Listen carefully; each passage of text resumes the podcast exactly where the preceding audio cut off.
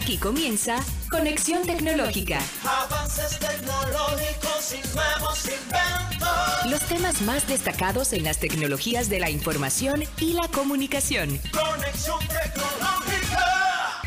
Para nosotros es un placer y una bendición compartir de nuevo, como cada semana, interesantes informaciones sobre el mundo de las TIC, tecnología de la información y la comunicación.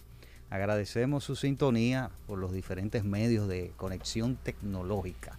Así que gracias, señores. Así que ya ustedes saben, hoy tenemos plato fuerte y tenemos nuestro segmento especial que le gusta a mi compañera Andy Yaniris Reyes, el segmento Tertulia Tecnológica, ¿eh? Mi segmento favorito, preséntame, para entonces yo decir Ah, que ok. me Entonces quiero dar las salutaciones de lugar a mi compañera de cada semana, eh, Yaniris Reyes. Bienvenidos, hola, hola, bienvenida a toda nuestra audiencia que conecta con nosotros como todos los sábados. Bueno, uno de ellos en el primer bloque vamos a hablar sobre eh, y a compartir en esta tertulia. Vamos a hablar sobre, sobre, así mismo, sobre Las consecuencias sobre negativas, ingeniería. ingeniería Eso se llama excesiva, ingeniería ex- excesiva. sobre ingeniería. Vamos a hablar Exacto. de la, bueno, de si es algo que puede ser positivo o negativo, lo vamos a descubrir aquí, porque Claro. pensaríamos que cuando nos dan de más siempre es bueno, Guido, y no, No, siempre. y no, y no- y No necesariamente. Entonces nos van a acompañar Harold Gómez y Federico Montero, ambos profesionales del mundo de las TIC, que van a estar conversando con nosotros acerca de este interesantísimo tema.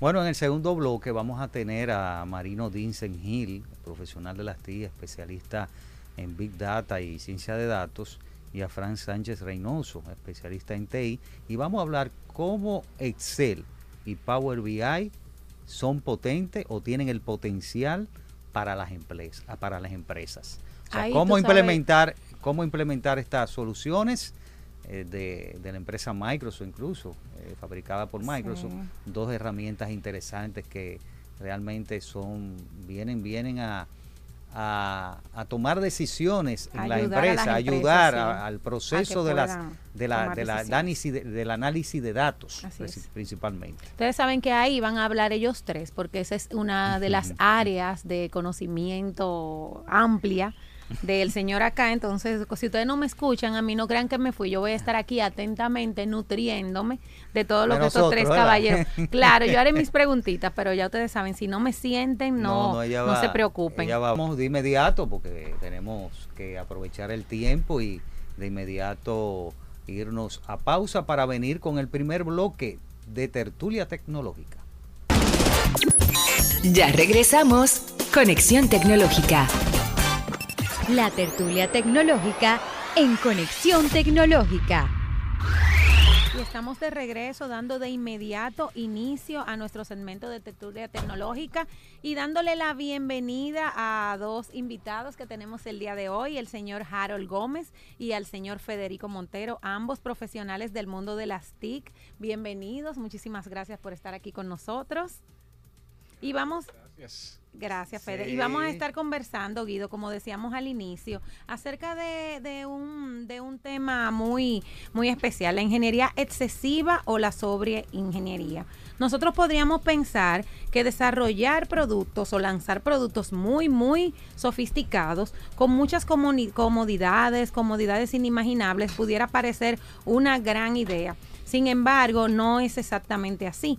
Los productos sobrediseñados pueden ser muchas veces difíciles de usar, pueden acarrear muchos errores y en muchos sentidos, en, me- en lugar de mejorar la vida de los usuarios, podrían complicársela de manera innecesaria. Y sobre ese tema vamos a estar hablando con estos expertos, ¿verdad, eh, Federico? Yo particularmente cuando leía de esto me, me iba al mundo de los proyectos cuando hablábamos de bañar en oro. Como que queríamos ponerle muchas cosas, muchas cosas y creíamos que estábamos eh, eh, no sé, dando de más y qué chévere y que era agradecido.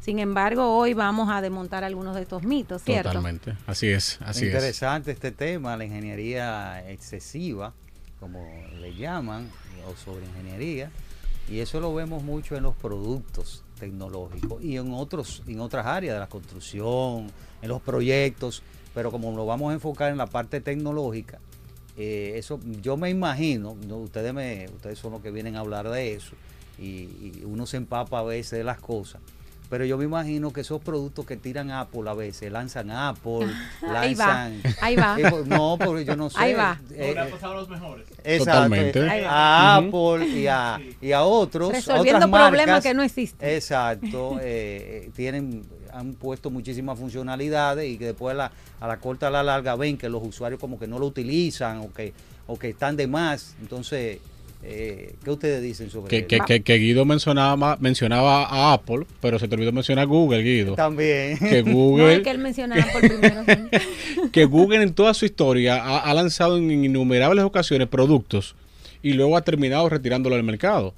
Porque justamente como decía nuestra querida Andy, a veces son productos que están diseñados de, para una solución, que para un problema, una solución a un problema inexistente y se dan cuenta entonces al final, cuando ya en el proceso de marcha del producto, sobre ese proceso de desarrollo, que el producto nadie lo está usando. O sea, que el producto no tiene esa aceptación que quizá ellos pensaban eh, desde su corazón, desde su imaginación, ¿verdad? Que iba a llegar a solucionar una necesidad en el mercado. Y una de las realidades que, que pasa muy frecuentemente es que no solo se hace sobre ingeniería cuando hablamos del producto terminado, se hace sobre ingeniería también el tema tecnológico cuando ponemos demasiadas cosas detrás del producto. Así es. Ok, cuando, cuando decimos, por ejemplo, que una aplicación que fácilmente podría correr con dos servidores, por decirlo así, si le ponemos tres, cuatro, ya estamos haciendo sobre ingeniería. Porque estamos poniendo algo que va más allá de lo que... O sea, un elemento que tú le pongas ya es sobre ingeniería. Sí, quiero, quiero tomar eh, eh, el momento para decir algo. Prevenir no es hacer sobre ingeniería.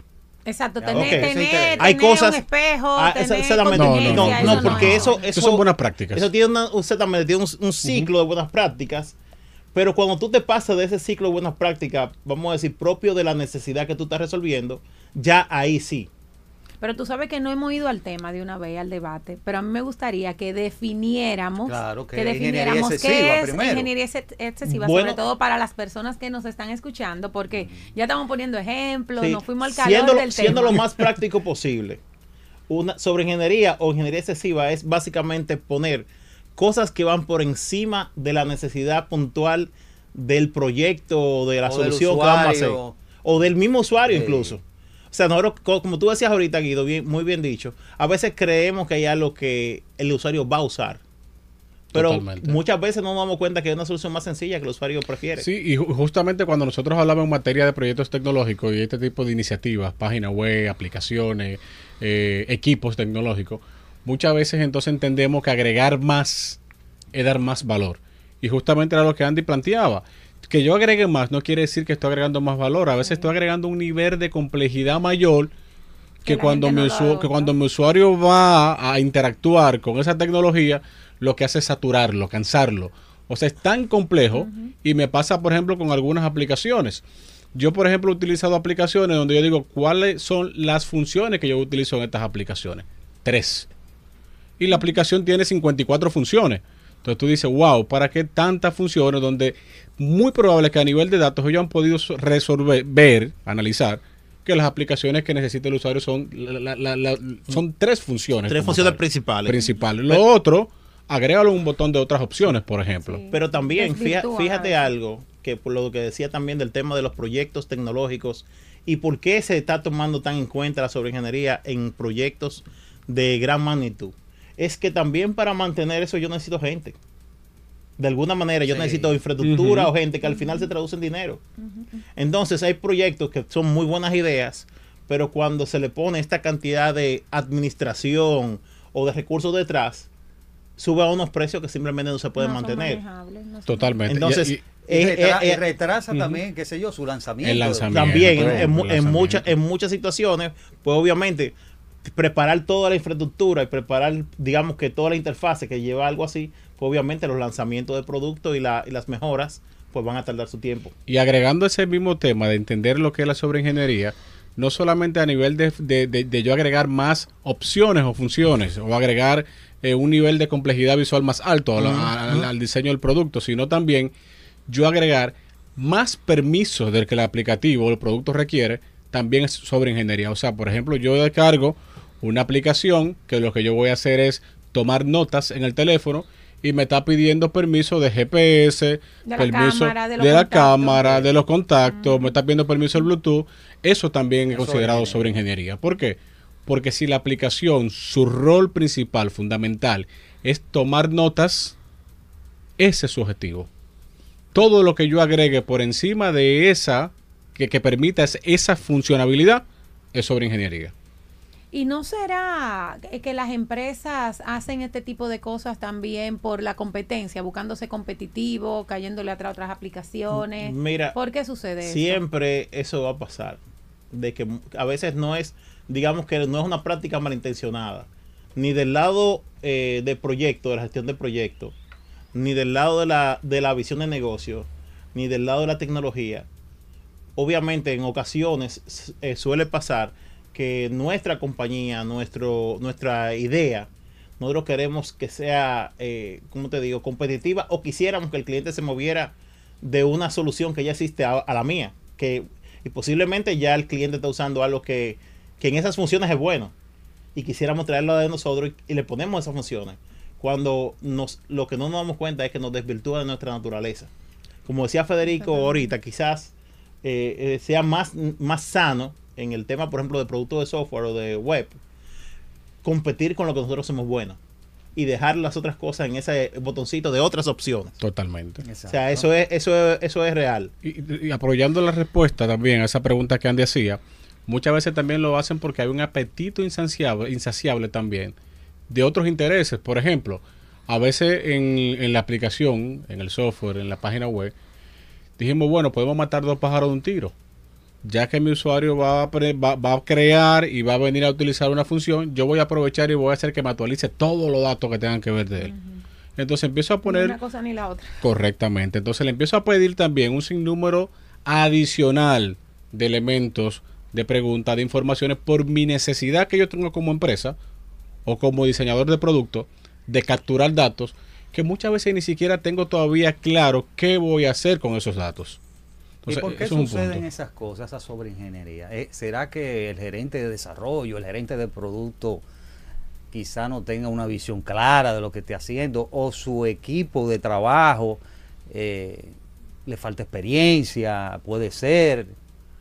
Déjame decirte, Guido, que, que- que una de las principales cosas por las que pasa a veces por la inexperiencia. La inexperiencia del equipo. Eh, quieren crear algo magnífico, algo grande, algo monstruoso. Quiere demostrar quieren, su habilidad. quieren que- demostrar que sus puede, habilidades. que saben, que que pueden. saben. que Sí. pueden. Esa es una de las principales características por las que pasa. Y otra es también por la falta de visión a veces. O falta de lineamiento de quien está dirigiendo el equipo en pos de, lo- de- de los resultados que tienen que hacer. Entonces, como no hay esa, esa meta clara, esa, esa- ese, ese objetivo, ese norte claro, vamos creciendo constantemente, creciendo, creciendo, creciendo, hasta que dentro de nuestra experiencia creemos que el producto es aceptable. Y, otra cosa que también es interesante, eh, a veces creemos que liderar un equipo y poner eh, claras las reglas de negocio, no digo, no digo solamente las necesidades, sino también las reglas del negocio, cómo el negocio funciona. A veces pensamos que invertirle tiempo a ese, a ese tiempo de planificación es mucho tiempo. Claro, porque no estamos recursos. construyendo la Porque solución. exactamente, entonces, ¿qué pasa? Que al no definir, como dice Federico, esas paredes, esos límites, pues obviamente llega un momento donde hay que resolver y, y en ese resolver se ponen muchísimas cosas más de las que son eh, probablemente necesarias. Así es. así Y déjenme decirle algo. Nosotros aquí en el país tenemos muchos ejemplos de productos de productos, sí. que están que entran en esa categoría sobre ingeniería. Sí. Le dejamos ahí como tarea ¿verdad? Sí, que ustedes lo empiecen a. Yo Lo pensé en unos cuantos. Y, y- y les comento, y les comento algo, ¿eh? También está pasando eso y es donde uno de los sitios donde yo más veo los casos. No sé si Federico verá los mismos casos igual que yo, que quizás estamos hablando de los mismos sitios. Pero el tema del cloud, por ejemplo, aquí hay muchos productos que en temas de cloud están sobre, sobredimensionados. O sea, no, no estamos diciendo que sean malas inversiones en cuanto a lo que la, el cloud es. Si no es Sí, no- sobre el uso. eh, no, eh, no, el, La- el la- la sobre el sobrediseño. La Eh, vamos a decir, las plataformas que tú compras y utilizas, que al final te cobran, ¿eh?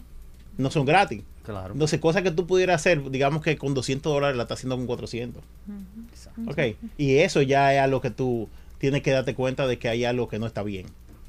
Tú sabes- Interesante. Tú sabes que Sí. me gustó, me gustó mucho lo que, lo que mencionaba Federico de, de valor y lo que tú decías de ser, enfocarme en ser bueno en lo que yo realmente soy bueno. Porque a mí me ha pasado usando plataformas sencillas hasta tipo de pedir comida o pedir al supermercado.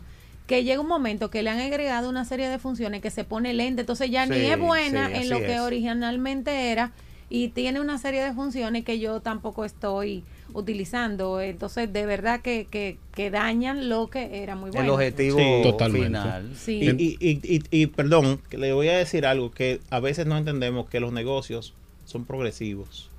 O sea, eh, a veces tenemos que dejar que el cliente vaya madurando con el negocio Claro. para ponerle Claro. funcionalidades propias, Nueva, propia, claro. no, y propias del negocio. Porque obviamente quizá, por ejemplo, hay muchos temas tecnológicos que son de última generación, que obviamente tienen su, su vamos a decir, un impacto. Pero muy posiblemente para mi tipo de cliente, No, mi tipo no, de cliente no, no, le no, interesa. no le interesa. Está La satisfecho con lo inteligencia artificial, por ejemplo, que a veces son herramientas que, aunque tienen muchos años, pero puede ser que un negocio no, no le, le sobredimensione. Totalmente. Entonces, utilizarlo. Totalmente. Sí, le resta la oportunidad de- a empresas pequeñas también de tener acceso porque lo encarecen. Y, Claro, y haciendo una observación importante, y por eso, ¿verdad? Que, que es un concepto del diseño y utilizan muchos fabricantes de aplicaciones, de dispositivos, que es el diseño de menos, menos es más. O sea, yo como usuario final, lo que yo quiero es simplicidad al momento de utilizar el aplicativo. Claro. O sea, yo quiero rápidamente poder llegar a lo que yo estoy buscando. Entonces, Yo sí, hablo del poder de lo simple. totalmente. Sí. Totalmente. Totalmente. Entonces, Y es un libro Sí, eso, entonces- búsquenlo, sí. es interesante. así es. decía, creo que fue Miguel Ángel que decía que la simplicidad es una forma de belleza. Y eso es algo que, que realmente aplica también a los temas tecnológicos. Claro. eh, eh, Correcto, mucho. Correcto. Miren, por ejemplo, un ejemplo que pudiésemos tomar es a veces hasta con el mismo tema de pago. A veces tenemos aplicaciones de compra en línea que yo voy muy bien en todo mi proceso de compra, selección del artículo y al momento de pagar me ponen Dos siete opciones. sí. Sí. Yo pierdo más pagando que buscando el artículo. el artículo. Entonces, eso me desmotiva a mí como, como, como usuario luego a querer volver a utilizar esa plataforma y voy a decir, no, yo voy a buscar otra. Así es. Entonces, si al final tú me pones a pagar con un solo botón, listo. Sí, es verdad, tú lo usas de una vez o deja eso ahí y te va la que tú usualmente, porque te está pidiendo demasiada información, hasta para crear el usuario, a veces te pide tanta información que tú dices, no, yo voy a seguir pidiendo en el que yo pido siempre, que es más caro, pues ya estoy inscrita. Así es. Ya no tengo que hacer es, ese así proceso. es. ¿Y Miren, cómo, ¿Y cómo podemos identificar Ident- esa sobreingeniería? ¿Cómo, o sea, ¿Cómo podemos identificarlo? que estamos ante un producto Sí, que, que que- le que- estamos bueno, agregando todo esos tipos de eh, elementos. Obviamente uno de los temas más, eh, digamos que más propio es analizar la data.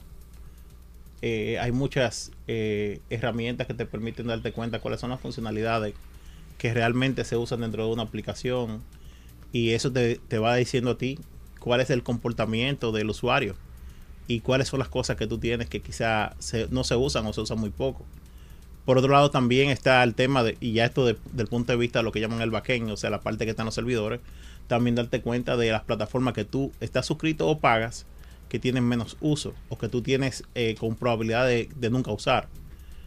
Eh, obviamente, Federico, me imagino que está de acuerdo conmigo en que, Así es. en que un, ojo externo muchas veces ve más que lo que están internamente. O sea, esa oportunidad de tener un auditor, una, un asesor que realmente sepa y que entre detrás de, vamos a decir, detrás de bambalinas a ver lo que está pasando. Tú sabes que tu pregunta me fue bastante interesante, Andy, porque ¿cómo yo me doy cuenta de que una aplicación está sobrediseñada? Y la vi de dos perspectivas. Perspectiva como usuario, ¿verdad? ¿Cómo yo me doy cuenta? Pero la perspectiva también como desarrollador, ¿cómo yo me doy cuenta? O sea, como, como, como ente Administrador. que, que, que genero la solución, ¿cómo yo me doy cuenta? Y definitivamente me, me- me di cuenta que es más difícil yo darme cuenta cuando soy yo que estoy generando la solución de que estoy sobrediseñando que mi usuario final que inmediatamente usa el producto dice, ¿qué es esto? Sí. Mira cuando tú mencionabas lo del pago. Exacto. Tú mismo. Sí. Exactamente. Me Tú como usuario te diste cuenta que hay demasiados pasos de una vez. para, para uno pagar. de una vez. Sin embargo, quizás desde el punto de vista de implementador, de, de quien generó la solución, para mí ese es el mejor, la mejor vía. Claro, y tú lo haces rápido. Mira, tú aquí, Totalmente. tan, tan, tan, y tan, porque tan. entiendo que estoy validando y asegurando la información, agregándole una capa de seguridad, para poner un ejemplo, a ese proceso para evitar que alguien más venga y haga una compra. Y, aprovechando esa, y aprovechando esa misma situación que, que ustedes describen, a veces hacemos sobreingeniería cuando no, damos, no nos damos cuenta que ese paso pudiera ser un paso alterno. O sea, que yo podría tener un paso donde yo hago eso que tengo que hacer para el pago una sola vez y ya le evito al, al, al, digamos que al usuario final tener que repetir esta operación cada, vez que hace una compra. hace una Totalmente. compra. Ahora, y, y apoyando ese mismo punto, hay prácticas, hay muchísimas prácticas para yo poder darme cuenta si estoy utilizando sobreingeniería en el producto que estoy desarrollando. Una práctica, por ejemplo, es el tema de priorizar y yo puedo hacer un, un árbol, un árbol de priorización, donde yo empiece rápidamente a colocar todas las funciones del producto que yo quiero lanzar y luego con mi equipo cercano o con, o con algunos ejemplos, grupos focales, yo puedo decir, vamos a analizar estas características. ¿Cuáles son las características principales que este tipo de producto debe tener? Diseña tu MVP. Totalmente. Totalmente. Entonces, todo lo que yo veo que resta, que no es principal, que no es una característica que se necesite en ese MVP, la dejamos fuera y vamos evaluando luego en el nivel de desarrollo y, madu- y ma- y- y madurez del producto ¿Qué- qué, qué va? características hacen falta. Mira, yo tengo aquí a Emilio Méndez que da su opinión, como estamos en tertulia, ¿verdad? Dice, como desarrollador, con las pruebas de cobertura y las unitarias, ya unitarias, se claro. evidencia lo que realmente se está utilizando. Ya todos los demás queda evidencia, queda evidencia de que sobra. Exacto. Y que gracias por su opinión, Emilio Sí, Méndez. tú sabes que el otro, el otro pedazo que tú mencionabas, que también Emilio aquí comenta, eh, todo el tema que tiene que ver con, con la parte de equipo o infraestructura también, porque él dice que a veces eh, eh, este tipo de cosas afectan el performance Claro. de las aplicaciones. claro. Y también eh, tú te das cuenta por la demanda que tienes de que a lo mejor hay cosas ahí que nunca nunca se han usa- han usado. Tú sabes que hay aplicaciones que tú ves cuántas Por e- veces le das por eso clic a por un eso lado. decía, Entonces, decía ahorita cuando tú decías, él hacía las preguntas, te decía que analizar los datos. la datos, data, sí. totalmente. Analizar los datos porque hay cosas que tú te das cuenta que- con los datos que te dicen, oye, si digamos la función tal tiene 10.000 consultas o operaciones y esta nada más tiene 5, realmente no, no, no se usa. Claro, y hay un equipo para soportar todo esto. Exacto, Vamos a- y, y obviamente también que hay tecnologías que hacen eh, muy bien en algunos, algunos tipos de plataformas, pero en otros no. ¿Entiendes? Entonces, muy probablemente el tú tener incluso recursos de administrador eh, por encima de la necesidad que tú tienes en el momento, te, te hace una, un sobrecosto que, aunque no sea un sobrecosto para el usuario final, para la empresa sí. Sí, claro. Entonces, como te digo, como este es un tema de sobreingeniería en sentido general, pues también es bueno que sepan eh, los administradores o gestores de empresas que están Y a aquí nivel de costo. que hay, que hay unos niveles Claro. de costo normalmente de cosas que, que- que a veces son impactantes, o sea, a veces son significativos. Y es muy probable también que ustedes se den, o sea, se dan cuenta de que muchas compañías aquí cuando comienzan a correr producto en cloud, pues de repente sienten que los costos están muy altos y tienen que llaman a los proveedores eh, y, y comienzan a hacer un grupo de cosas. ¿Por qué? Porque como funcionaban dentro de su empresa, no se daban cuenta que los co- que tenían cosas de más. Esos, esos costos, claro. Contratan cosas de más. Contratan Que no, cosas de que no más. usan. Exacto. Estamos hablando de sobreingeniería, ingeniería excesiva, ¿verdad? Eh, ¿Y qué consecuencia traería una sobreingeniería o un sobrediseño de un producto? Bueno, ya mencionamos una recientemente, eh, a un aumento de costos. Eh, bueno, sí, costo. costo tanto de diseño como costo. Me supongo que poner más recursos humanos. Claro, también. Entonces, ajá. Y, y, y recursos también de hardware, por ejemplo, o También. software.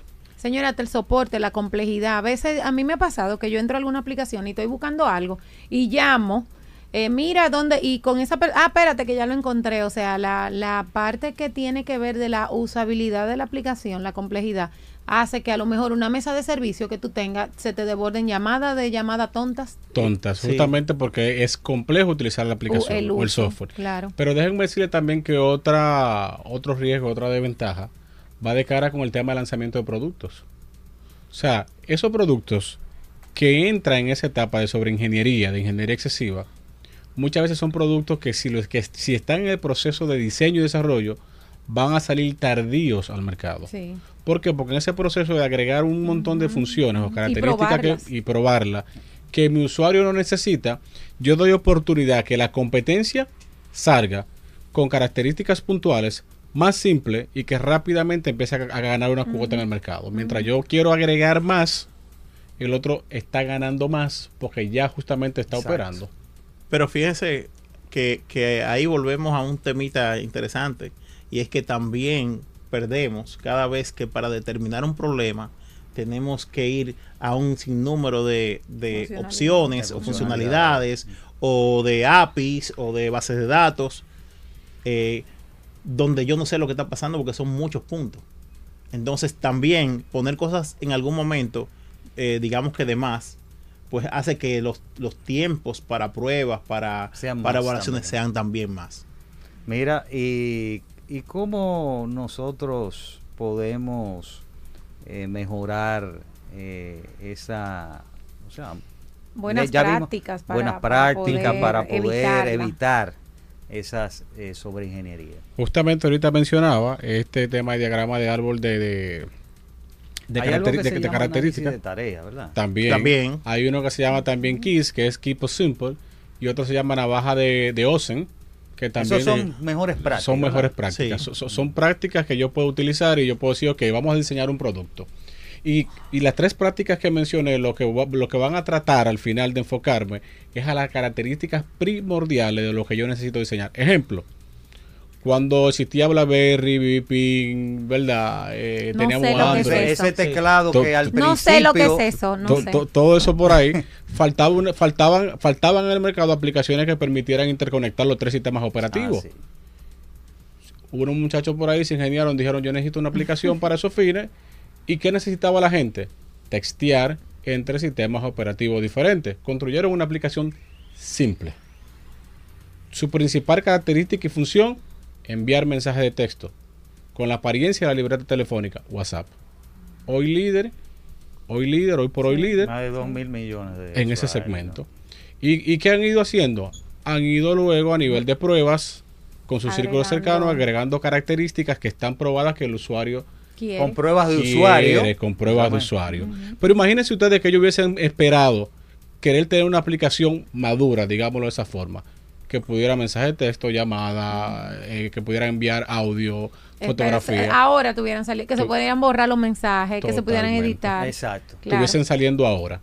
Eh, con eso que tú, que tú mencionas, eh, Federico, eh, totalmente, o sea, crear primero ese producto mínimo viable y muy, muy importante, escuchar, recibir la retroalimentación de los usuarios, porque Y de su tú equipo- creas... y de los Sí, equipos de usuarios, trabajo. Claro. como se dice, de los usuarios externos e Y internos. lo Exacto, interno, claro. exactamente. Porque tú tienes tu mínimo viable con tres cosas y tú sabes que después tú quieres estar cuatro, cinco y seis. Pero cuando tú escuchas, probablemente esa cuatro no es la cuatro, la seis es la cuatro.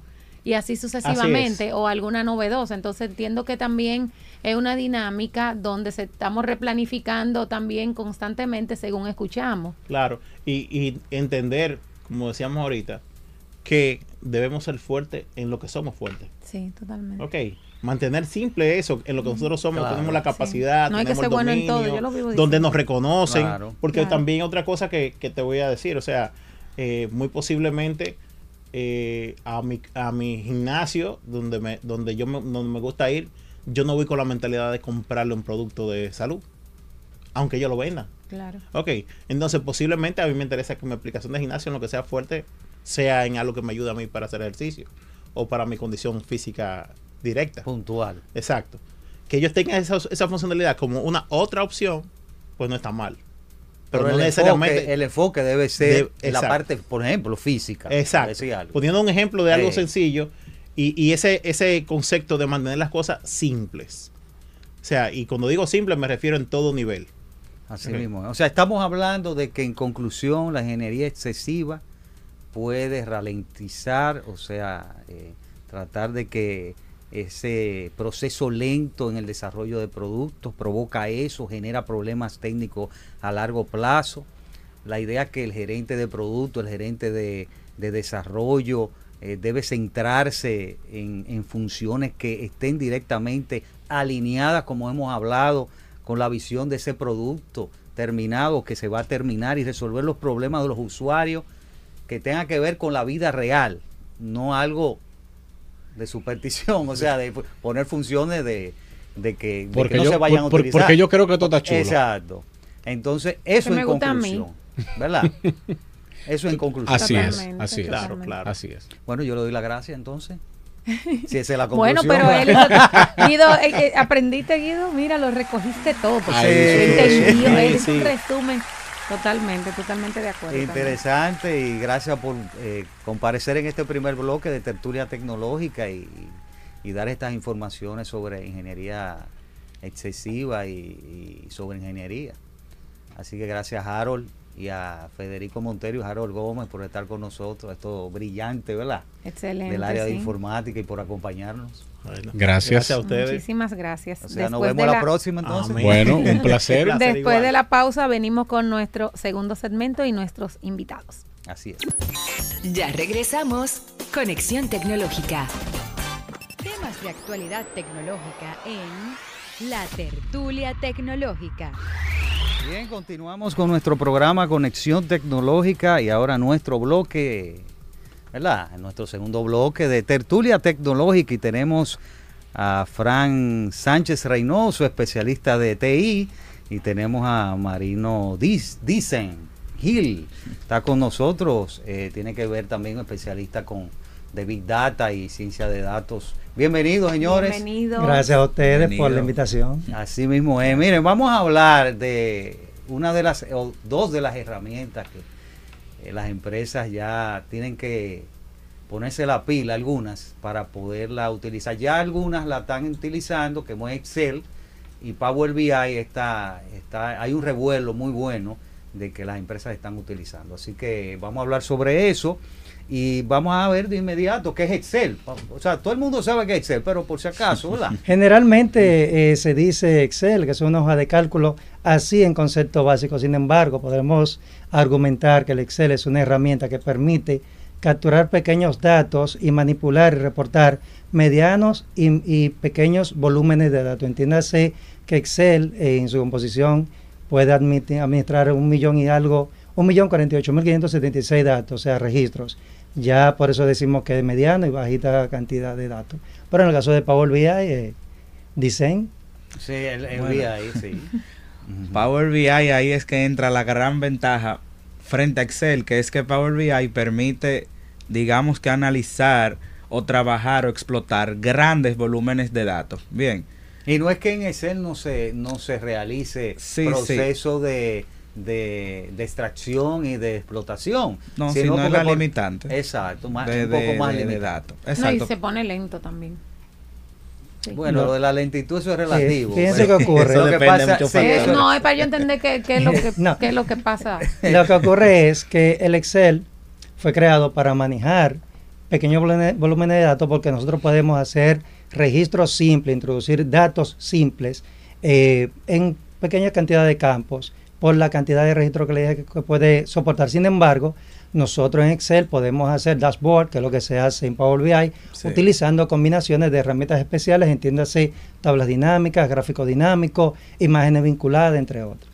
No, y también, por ejemplo, podemos hablar que ya en Excel hay herramientas que tú puedes utilizar para inteligencia de negocio, como el mismo Power Query se utiliza en, en Power BI, por ejemplo, que son herramientas de, de transformación, de explotación, de limpieza de datos. Y, y, Sí. y esa, y, el que, y el que corre un camino, vamos a decir así, un camino conociendo Excel, le es más fácil conocer más eh, eh, Power BI también. Exacto, eso mismo hablábamos Fran y yo fuera del aire, que precisamente eso es haciendo un símil a la música como la salsa y el son. Si ya yo sé bailar son, se me va a hacer muchísimo más fácil practicar salsa, pero también si sé salsa, se me hará mucho más fácil aprender son. Cada una de esas herramientas se pueden aprender por sí solas, pero cuando ya tú conoces una, la otra sería muchísimo más fácil el uso de la misma debido a que digamos que son primas, son herramientas familiares, incluso son elaboradas bajo las mismas bases, donde vuelvo, vuel- vuelvo y repito que la gran diferencia radica es en el volumen de datos que puede almacenar. Eso, a mí siempre me preguntan cuál es mejor de las dos, por ejemplo, pero nunca, yo no te puedo dar esa respuesta porque eso va a depender mucho de tu contexto. Si tú tienes una empresa pequeña, Excel fácilmente te puede funcionar. Así es. Ahora, para grandes empresas que requieren manejar millones de, de, de, registros, ¿verdad? A nivel de manejo de información, Power BI le será mucho más fácil porque también Power BI viene integrado con muchas herramientas que no necesitan irla a buscar a otra parte porque ya están ahí. Pero es como le digo, el enfoque que tenga cada una. Bien, y es principalmente eso. También en Power BI tú tienes la opción de que tú puedes publicar esos dashboards, puedes darle permiso a personas para que únicamente lo vean, pero también tú puedes crear roles para personas que puedan volverse expertos en, eso y que ellos adapten la data a su necesidad y puedan visualizar la información que ellos realmente necesitan. Claro, tú puedes explorar la data que ya tengas ahí, pero con Power BI te sería muchísimo más amigable esa parte. Eh, ¿Cuál es ventaja de uno y otro de implementarlo en la empresa? O sea, ya tú dijiste más o menos algunas ventajas. De usabilidad, de, sí, pero eh, de usabilidad, exacto. En, en, una empresa. O sea, ¿cuál es la Mm. ventaja de implementarlo? Fíjense, eh, no sería justo decir implementar a nivel de comparación, porque como dice Dicen, son, manejan cosas distintas. Ahora, desde el punto de vista, eh, vamos a decir, académico, para esa persona de empresa que nos están viendo y tratar de educarlo en ese sentido, Excel nos permite a nosotros poner una herramienta en manos de nuestros eh, empleados que ellos puedan introducir informaciones del día a día y preparar reportes simples en el día a día. Todas las herramientas, cuando hablamos incluso de manejadores de base de datos como Access, todas van orientadas hacia el Excel, conectadas al Excel. Entonces, para manejar ese tipo de datos en el día a día. Cuando hablamos de Power BI, que no es un complemento, a diferencia quizás de Power Query, eh, Power Pivot, etcétera, Power BI viene como un programa adicional que es para manejar grandes volúmenes. Entonces, el consejo particular sería que traten de adiestrar a sus eh, recursos humanos en el área de Excel primero para que vayan conociendo el asunto y luego introduzcan Power, eh, Power BI si van a manejar grandes volúmenes, volúmenes de datos. Sin embargo, usted puede ser un técnico o un profesional, como le dicen, en el área de Power BI, sin necesidad a veces de utilizar Excel, porque como ya dice Dicen, son cosas distintas, pero al final una complementa a la otra. No, y que como dice y, y está diciendo en, en esa aclaración entre Excel y Power BI, eh, si la empresa no, ameri no, no maneja volúmenes de datos, no es necesario implementar un Power BI. Ya con un Excel tú puedes resolver ese tratamiento de información, por Exacto, ejemplo. Eh, Yo creo también, Guido, ahí que una parte importante es como esa sensibilización y esa conciencia que deben tener los usuarios y las mismas empresas acerca de lo que es manejar los datos, tener la información, tenerla Claro. actualizada, poder eh, jugar con esa información que no es solamente un número, sino ¿y qué pasa si yo, cuáles son los más de 10, cuáles son los menos de 20, cuáles son los que son insangritos? O sea, tú haces ese tipo de filtro y creo que Excel es una herramienta que te ayuda como a comenzar esos pininos de crear esa conciencia de todo lo que tú puedes hacer con pequeños datos y así el usuario después te compra cualquier otra herramienta de una forma más fácil también Claro, y la usa más sí. sencilla. Que yéndonos a Power BI en ese sentido, para los gerentes es excelente. Así es. Con grandes volúmenes de datos, volvemos a repetir. ¿Por qué? Porque el Power BI, tú puedes con el mismo trabajar la data para ver desde dónde ve- vienes y, y con esa información saber hacia dónde vas. Porque como yo siempre digo cuando vengo acá a este programa, la data habla sola. La data es la mejor eh, materia prima para nosotros saber cómo vamos y cómo hemos venido con el transcurso del tiempo, porque la data tiene una particularidad que es que se maneja cíclicamente, digamos que parecida. Entonces con eso tú puedes tomar decisiones y es ahí donde radica la gran ventaja para las empresas, porque tú te vas a suplir de una herramienta que te va a brindar la gran ayuda que tú necesitas para tú saber qué decisiones tomar. Claro. Y precisamente el Power BI te ayuda bastante para eso. Y el tema de la productividad y la eficiencia, Claro. porque ustedes saben lo que uno lo que uno duraba haciendo un reporte antes. Exactamente. Sí, sí. Y lo puedes tener al- a la mano y en tiempo real. En tiempo que eso es No, y, importante. y la empresa, como estamos hablando, debe estar consciente de que eh, sobre su, su situación de la, la situación de su data. Tú no puedes, Mm, por, sí. eh, estar, in- por estar en la moda, implementar un Power BI si tú no le vas a sacar provecho. Exactamente. Hay gente, yo he visto empresas eh, queriendo implementar Power BI sin que ni siquiera los colaboradores saben ni Excel, ni un básico, ni siquiera. Entonces hay que comenzar, como dice Fran, por ahí.